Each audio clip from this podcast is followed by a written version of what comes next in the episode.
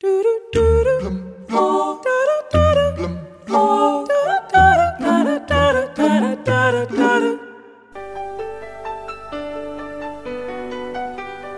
on my blue suede shoes and I boarded the plane.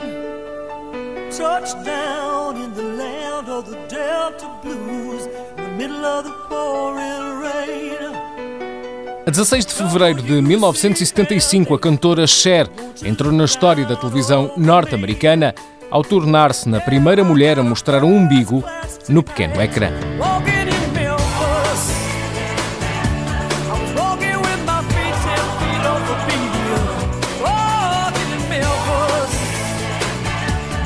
do I